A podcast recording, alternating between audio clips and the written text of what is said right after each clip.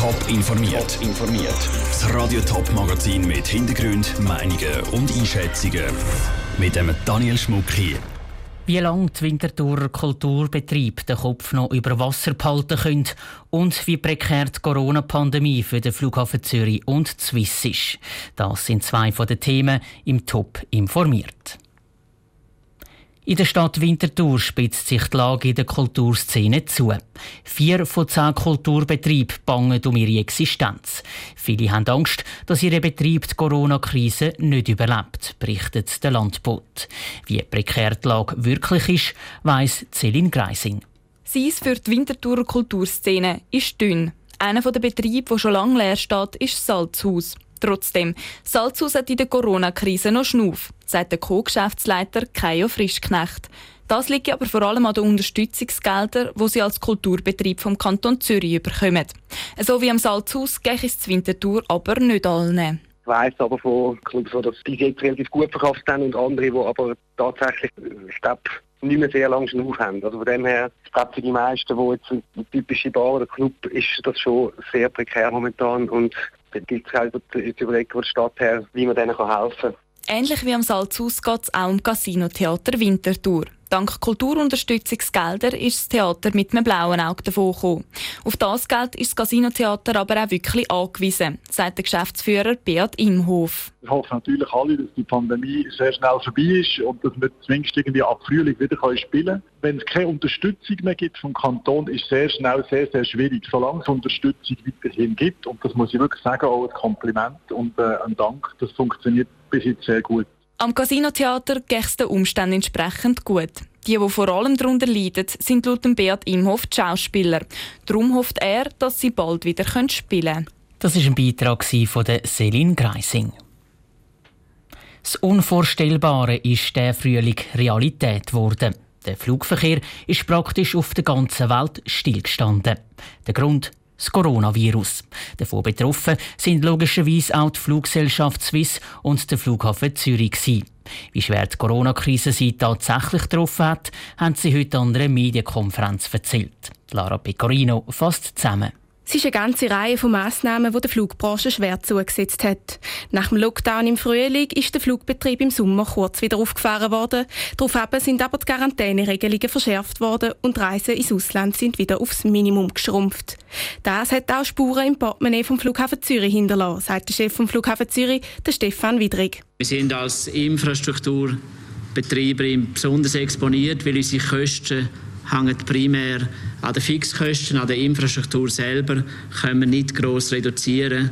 Die Erträge brechen aber mehr oder weniger proportional mit den Verkehrszahlen ein. Es fehlen schlicht Passagiere, die Geld in die Kasse spülen. Darum verliert der Flughafen Zürich auch weiterhin über 1 Million Franken pro Tag. Das Geldpolster aus besseren Zeiten und Investitionen im Immobilienbereich langen im Moment noch aus, um das grosse Loch zu stopfen. Zu lang so weitergehen kann es aber nicht. Darum hat Stefan Widrig klare Forderungen. Einerseits, dass wenn vergleichbare Fallzahlen sind, dass dann auch problemlos kann gereist werden zwischen den Ländern. Zweitens, dass man mit Testen und künftig wahrscheinlich auch Impfen auch kann verhindern, dass man Quarantäneregelungen hat, weil Quarantäneregelung ist wie eine indirekte Reisebeschränkung. Quarantäneregelungen und Reisebeschränkungen setzen auf Tour einfach zu fest zu.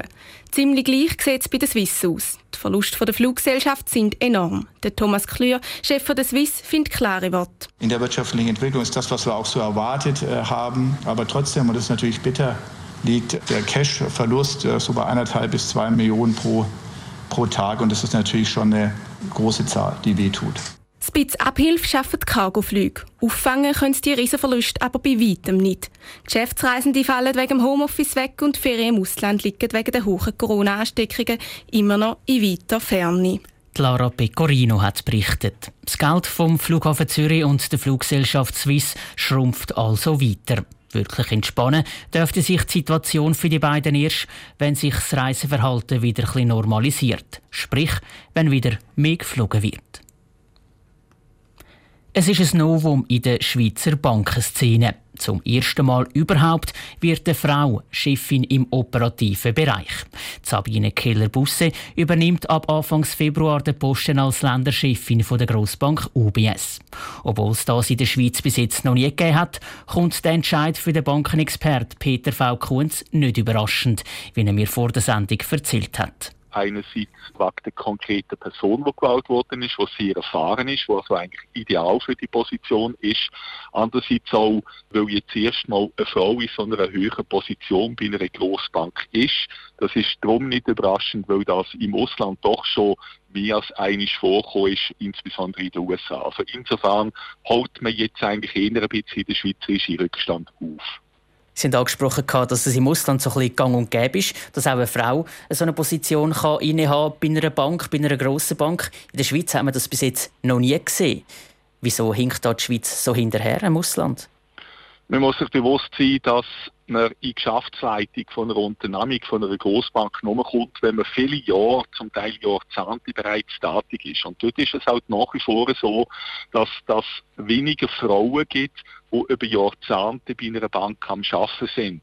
Vor dem Hintergrund ist es also weniger so, dass man sagt, man will keine Frauen, sondern es hat einfach weniger valable Frauen, die in der typischen Karriereleiter Aufstiegsmöglichkeiten haben. Es braucht jahrelange Erfahrung im Bankenwesen. Das hat Frau Keller-Busse definitiv. Sie war bei der Credit Suisse, jetzt seit längerem bei der UBS, unter anderem dort für das Personalwesen zuständig. Also sie ist für die Aufgabe als Landeschefin geeignet aus ihrer Sicht. Ich glaube, sie hat alle Voraussetzungen, um als Landeschefin zu realisieren. Ob es denn so kommt oder nicht, das wird man sehen, weil als Landeschefin muss sie in erster Linie Zahlen liefern.